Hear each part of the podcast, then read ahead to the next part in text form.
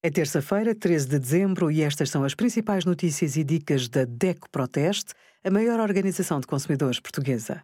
Hoje, em DECO.proteste.pt, sugerimos dívidas ao condomínio e poderes do administrador, esclareça todas as dúvidas, lampreia de ovos, 9 pacotes de açúcar em 100 gramas e a nossa ação Renovar a Carta para evitar multas por ter deixado caducar a carta de condução.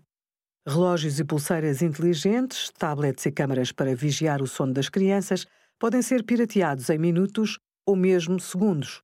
A conclusão resulta de um teste em laboratório da DEC Proteste, que começou com a compra de 10 equipamentos em plataformas online muito populares, como a Amazon e a AliExpress. Foram selecionados aparelhos com app associada que processam informação sensível, como imagem, data de nascimento e-mails e, por vezes, também dados biométricos. Após a compra, piratear os equipamentos em laboratório não exigiu grande esforço. Em alguns casos, os ataques podem ser feitos à distância de qualquer parte do globo.